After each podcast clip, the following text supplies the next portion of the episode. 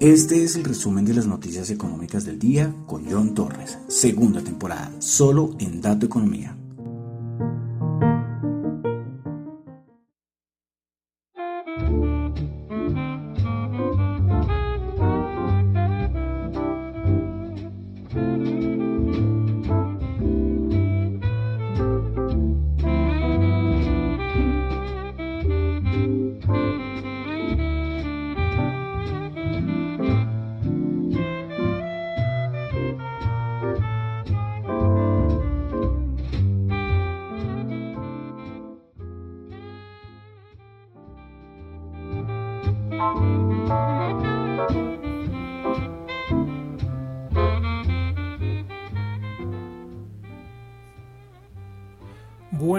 Noches a todos. Son las 10.04 de la noche de hoy, jueves 13 de enero del año 2022. Mi nombre es John Torres y este es el resumen de las noticias económicas del día de hoy. Un poco tarde, un poquito, un poquito. Creo que el récord lo tengo como en las 11 de la noche. No sé si fue en el 2020, no me acuerdo. Un día, sí, yo me acuerdo que me hice súper tarde el, programa. No sé, en, en, algún momento en que yo decía, tengo que hacer el programa por lo que sea. Pero son 10 de la noche, es un horario entre comillas decente. Saludo a los noctámbulos que están por ahí escuchando el programa en vivo en Radio Dato Economía. También quiero saludar a los que me están escuchando en vivo. Perdón, ya saludo a los que me están escuchando en vivo, los que todavía no se han dormido, los que están escuchando en Radio Dato Economía. Pero también quiero escuchar a los que escuchan el podcast en, en Spotify eh, es que estaba viendo que el micrófono estuviera bien, qué pena. Bueno, entonces también quiero saludar a los que me escuchan en el podcast en Spotify. Olviden calificarlo de 1 a 5, tranquilos, son libres. Si, uno coloca uno, califica uno, es por alguna razón. Sería ideal que uno se la dijeran, pero pronto no. Ah, no, que dije algo mal, no, uno. es que todo el mundo normalmente dice, sí, colócame 5 estrellas, 5 estrellas, hombre, pero si no me gusta, ¿por qué no poner 5 estrellas? Si me ponen uno, bien. Si me ponen dos, bien. Si me ponen cinco, fabuloso. Bueno, cada uno libre. Igual en Apple Podcast también se puede calificar. Y en YouTube igual, pueden suscribirse. Recuerden que la meta son los 80 y íbamos en 72. No sé si ya he perdido, porque uno puede también perder suscriptores.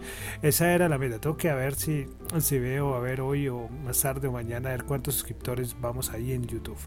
Bueno, como siempre quiero recordar que lo que yo digo acá son solamente opiniones personales. No es para nada ninguna recomendación de inversión. Bueno, comenzamos enero 13 del 2022. Comenzamos como siempre en Asia. Bueno, como siempre, sí, cuando hay noticias, cuando hay noticias importantes, es que tuvimos datos macro en Japón. Tuvimos el índice del precio del productor, el interanual se ubicó en 8,5%. Eh, hoy el Banco Central de Japón dijo que podría subir las tasas de interés antes de que se cumpla el objetivo de la inflación del 2%. Entonces tocará estar pendiente del dato de inflación en Japón, pero, pero yo no sé sinceramente un IPC del 2% en Japón, donde no sé, siempre yo veo que es 1.5, 1.09, bueno, tocará ahí, lo nombro, ¿eh?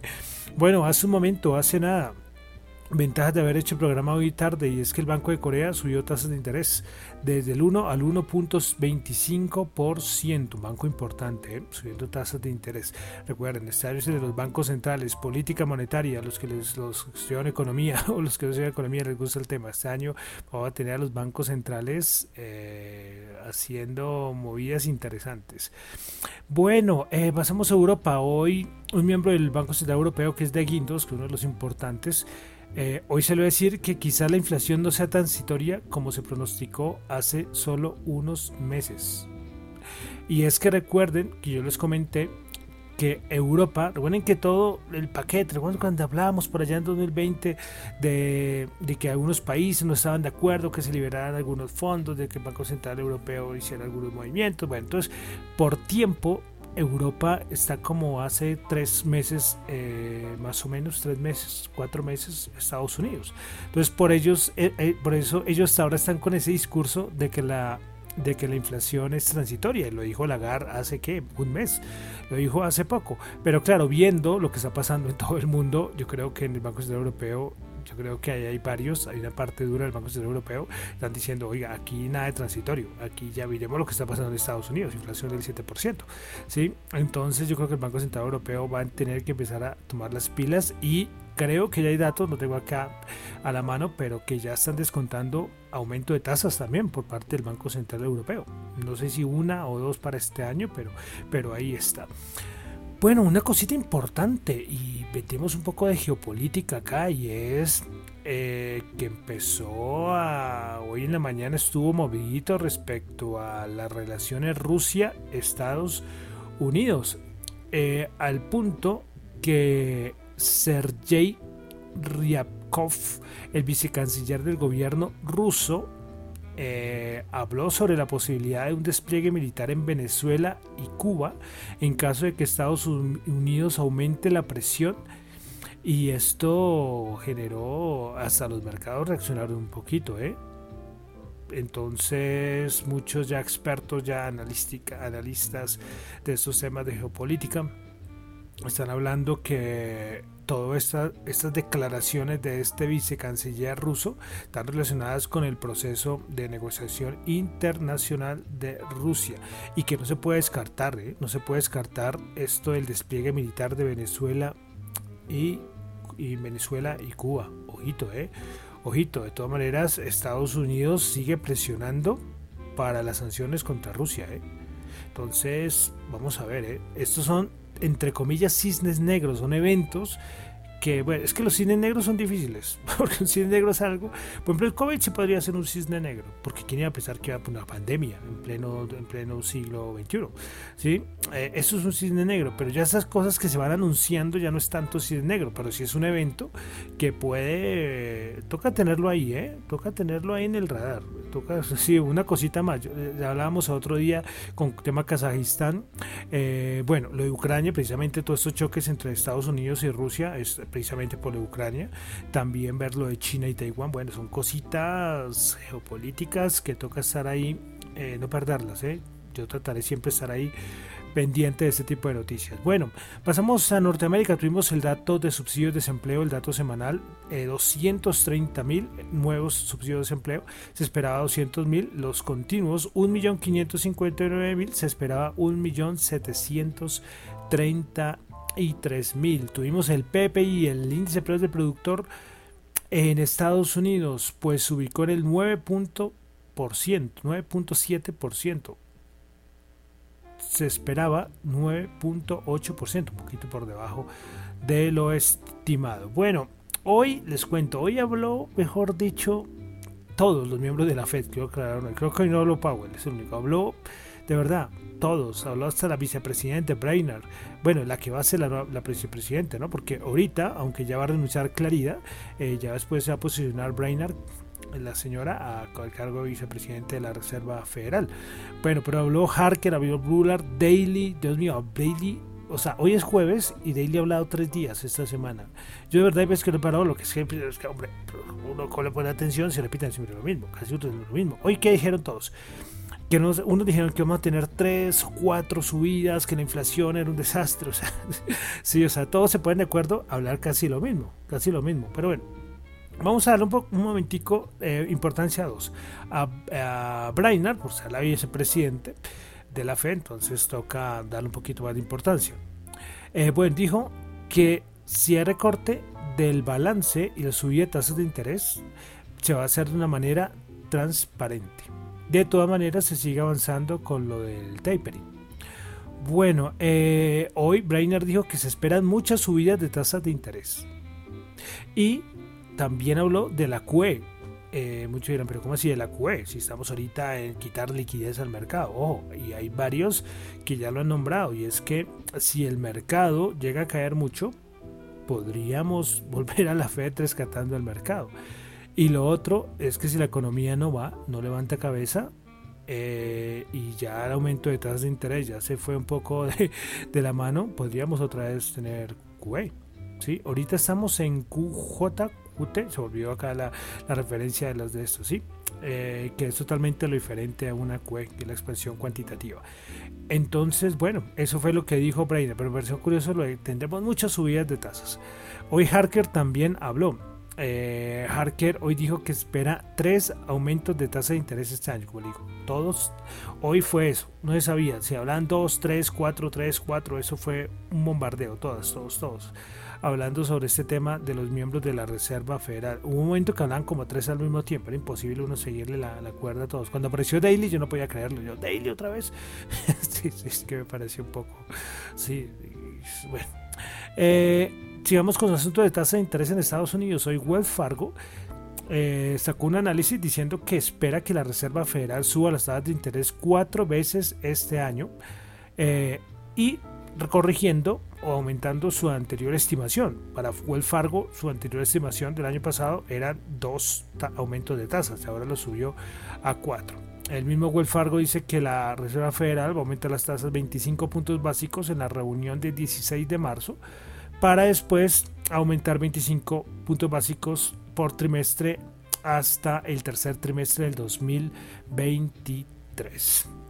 Bueno, ayer se me olvidó un datico importante, fue que ayer salió el libro Beige de la Reserva Federal. Recuerden que la Reserva Federal se había como en distritos, por eso uno habla del de la Reserva Federal de Nueva York, el de San Luis, de Dallas, bueno, todos estos.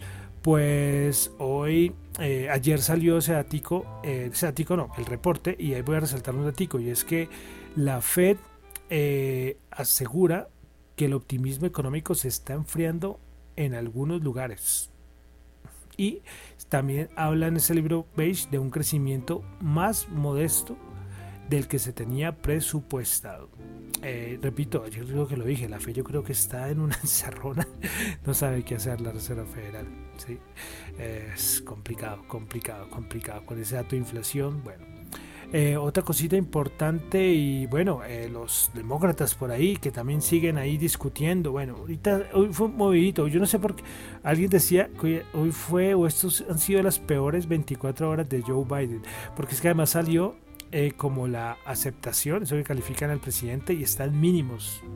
La, el, mandato de Joe Biden a nivel de reputación. Estos estadounidenses no, no lo opinan muy bien, muy favorablemente a, sobre Joe Biden, claro, y con un dato de inflación también tan alto, influyendo, conflictos con Rusia, por ahí los demócratas también peleando, la Reserva Federal perdida, bueno, como les digo, el contexto no es que sea lo más maravilloso del mundo. Bueno, continuamos. Eh, dejamos por un momento ya entonces eh, eh, Estados Unidos. Hoy pasamos, seguimos acá un poquito más abajo a Sudamérica. Es que tuvimos en Argentina el dato de inflación. Pues la inflación en diciembre en Argentina fue el 3,8% y la anual se ubicó en 50.9%. A ver si esto me abre. Bueno, a ver un momento, a ver si puedo acá. Listo, entonces, variación por divisiones en Argentina. Los tres sectores que más aumentaron, la variación mensual fue el 3,8, entonces la variación interanual 50.9, una barbaridad. Bueno, entonces, restaurante y hoteles 5.9, bebidas alcohólicas y tabaco 5.4 y transporte 4.9. Los de menos fueron comunicación 1.8, educación 1 y salud 0.5 pero tremendo, ¿no? 50.9%. Bueno, aquí en Colombia una, un datico rápido, y es que la DIAN informó que en el año 2021 se recaudaron 173,66 billones, es decir, un cumplimiento del 100,5% de la meta que se había fijado para el año, que eran 164 billones. Bueno, pasamos a cositas de mercados, índices, acciones. Bueno, acá es donde tenemos es toda esta montón de noticias. Eh, ya empezamos con la entrega restados de resultados. Hoy Delta Airlines, beneficio por acción 0.22, esperaba 0.23. Eh, a ver, ingresos por pasajero. Se estimaba 7, por pasajero, por ver si se pasajeros, se esperaba 7,35 y obtuvo 7.24. Eh, hoy también se supo que el Boeing 737 MAX de eh, este avión que ha sido muy polémico podría recibir el visto bueno en China para volver al servicio en este mismo eh, mes de enero. Entonces pendientes. Bueno, más cositas. Xbox, ayer recuerden que hablamos de PlayStation, que PlayStation por el problema de chips, ellos iban a suspender el, iban a suspender y no iban a hacer más PlayStation 4, pero por el problema de chips les tocó decir nada, lo, tenemos un problema, no podemos producir Play 5, vamos a seguir produciendo Play 4. Pues Xbox, que también tiene dos referencias, la referencia viejita es la Xbox One y ya hoy salieron a decir que nada, no vamos a tener nada de Xbox One, no va, se va, suspende y se cancela, ya no más Xbox One, no sé cuánto duró, yo tengo la Xbox One, ¿eh? sí, pero, pero no sé cuánto, cuánto, cuántos años duró y ya entonces se van a fijar en la nueva Xbox. Bueno, y pasamos entonces a los mercados. Bueno, yo me desconecté un momento de los mercados. Eh, las cosas estaban, entre comillas, calmadas. calmadas. Y hoy pasó algo curioso, y es que los cuantitativos, que, que los nombro mucho acá últimamente, eh, decían que ahorita estamos en una calma, todo estaba tranquilito, que estábamos ya casi en gama positiva. Y bueno, salió lo de Rusia, asustó un poquitico, pero después nada, eso se, recuperó, entre comillas, rápido. Y bueno, y al final se vino un papelón y una caída durísima, durísima. El Nasdaq, te lo vamos a ver, el, eh, cayó como el 2%. Eh, entonces, ahí los cuantitativos, no sé con qué van a salir mañana. Ay, qué pena que me atraganté, hace mucho no me atragantaba. Eh, bueno, entonces, les decía entonces, esto sorprendió a todo el mundo. He mirado, he tratado de mirar hasta ahorita, eh, mirar a ver qué, qué, razón hay, porque uno siempre busca una razón, una razón fundamental, pero no hay una razón así clara para que haya bajado con tanta fuerza, por ejemplo, el Nasdaq. Además algo curioso es que normalmente la rentabilidad del, del bono, que siempre como vamos acá, vean, veamos, toca, mira la rentabilidad del bono de los Estados Unidos y su relación inversa con, con el Nasdaq, ¿no? Siempre sube el, aumento de la tasa del bono y, baja el, Nasdaq. Pues hubo un momento que estaba bajando a 1,7 la rentabilidad del bono a 10 años de los Estados Unidos y el Nasdaq bajando.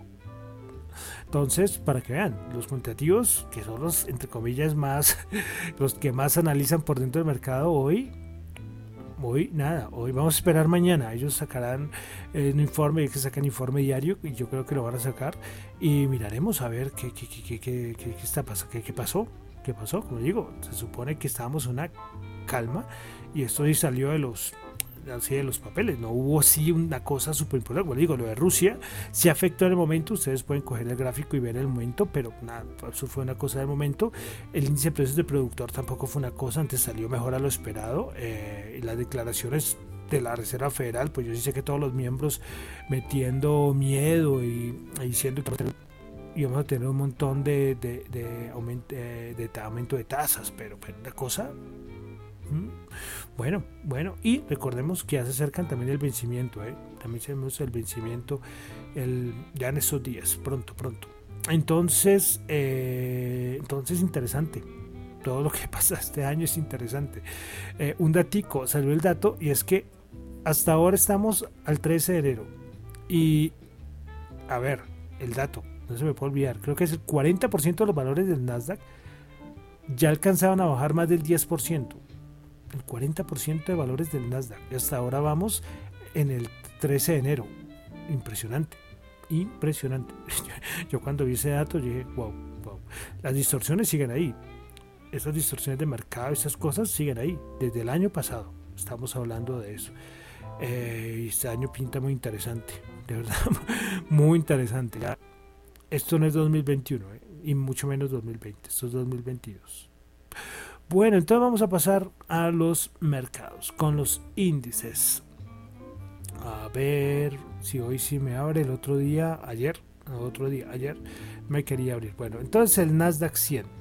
El Nasdaq 100 el día de hoy bajó 2,5%, bajó 409 puntos, 15.495 puntos. Principales ganadores del día, Biogen 5%, Packard 3% y Kerrick D. Piper 1,1%. Principales perdedoras, Lucid Group bajó el 8,8%, Z Scaler bajó el 8,5% y Datadog bajó el 7,6%. Vamos ahora al, al SP500. El SP500 el día de hoy bajó 67 puntos, 1,4%, 4.659.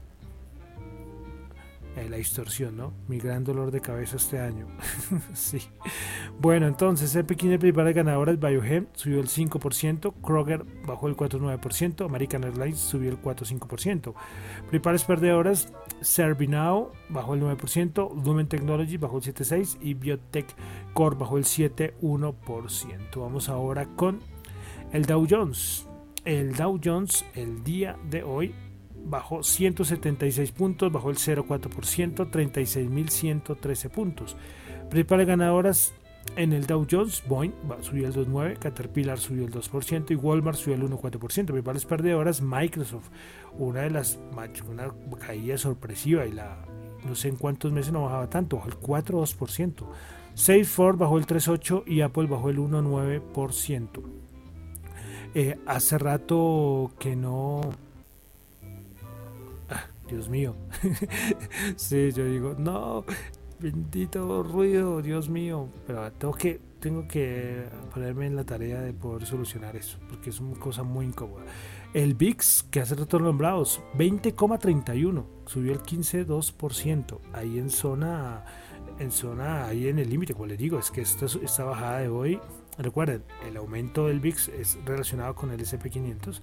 Está la, hay una, la velocidad eh, implícita, implícita o relativa. Ya se volvió eh, implícita, relativa. Se volvió, se volvió. Es que hay dos: la volatilidad implícita y la volatilidad relativa. Bueno, entonces el VIX 20,31. Bueno, Bolsa de Valores de Colombia, el MSCI Colcap subió 15 puntos, 1%, 1466. Enhorabuena, hoy me llegó el aviso de de Colca, máximo yo no sé cuántas semanas. Pues bien, por, el, por la Bolsa de Valores de Colombia. Bueno, principales ganadoras, Paz Río terminó la aceptación. No sé en cuánto, de verdad, poco, poca información, lo le soy sincero. Eh, Paz Río, y, pero hoy subió el 25%, subió a 5 pesos. Eh, bueno, no sé, y el precio de la OPA creo que está en 3 y pico. Bueno, cosas que uno no entiende. Bueno, Colombia, la segunda que más subió, subió el 6,2%, la ordinaria, y Cemex subió el 5,5%. Principales perdedoras, Nutresa bajó el 3,2%, Grupo Ordinaria bajó el 5%, y Grupo Energía Bogotá bajó el 2%. Eh, se habla mucho de qué va a pasar con dos cosas. Primero, ya sabemos lo de las aceptaciones, ayer les dije cómo quedaron las aceptaciones de lo de Nutresa y Grupo Sura. Y hay dos incógnitas. Primero, ¿qué va a pasar con ese dinero? ¿Qué van a hacer los inversionistas, los minoristas? ¿A dónde van a ir con ese dinero? ¿Se quedarán en la bolsa de los de Colombia? ¿Se irán a otros mercados? ¿Comprarán acciones eh, del Colca?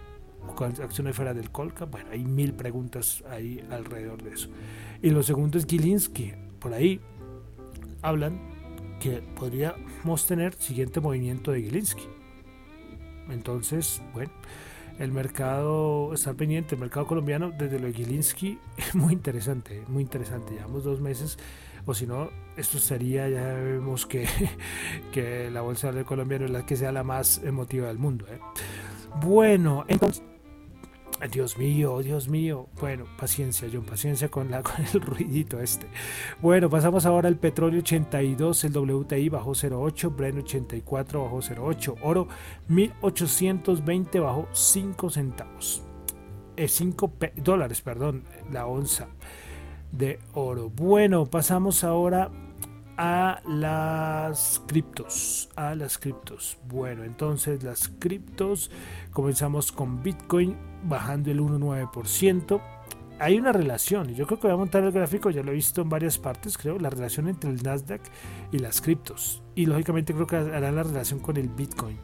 Eh, y las cripto, los movimientos que han bajado de la mano, toda la parte tecnológica y lógicamente criptos es tecnología. Bueno, entonces Bitcoin bajando el 1,9%, Ethereum bajando el 1,8%, BNB subiendo el 0,09%, Solana bajando el 1,1%, Cardano bajando el 4,1%, Ripple bajando 2,1%, Terra bajando el 1,5%, Polkadot subiendo el 3%, Dogecoin subiendo el 7%, y Avalanche 4 y bajando Avalanche el 4%. Bueno, de criptos, eh, una cosita Y es que hoy la house, recuerden que habíamos hablado de esta inmobiliaria que va a empezar a, recibir Bitcoin, la gente que quisiera comprar su casa o su apartamento ya lo podía pagar con Bitcoin. Pues bueno, eh, informó que ya realizó su primera transacción en su plataforma usando cripto, criptos eh, y fue en la Ciudad de México. Entonces, bueno, la primera eh, compra de, un, de, una casa, un apartamento por parte en, la house, esa inmobiliaria. Y entonces pasó en México. Bueno, eh, entonces vamos a nuestro diccionario cripto. Eh, recordemos las palabras, los términos que hemos hablado acá. activo digital, airdrop, algoritmo, altcoin, altura de bloque. Y la de ayer que fue base de datos distribuida. Son sido los términos que hemos hablado acá en nuestro diccionario cripto. Y sigue una, estamos en la letra B, voy a poner a imaginarse cuál es. Bitcoin. Eh, con Bitcoin comenzó todo. Eh, hay algo curioso, y es que Bitcoin son dos cosas al mismo tiempo.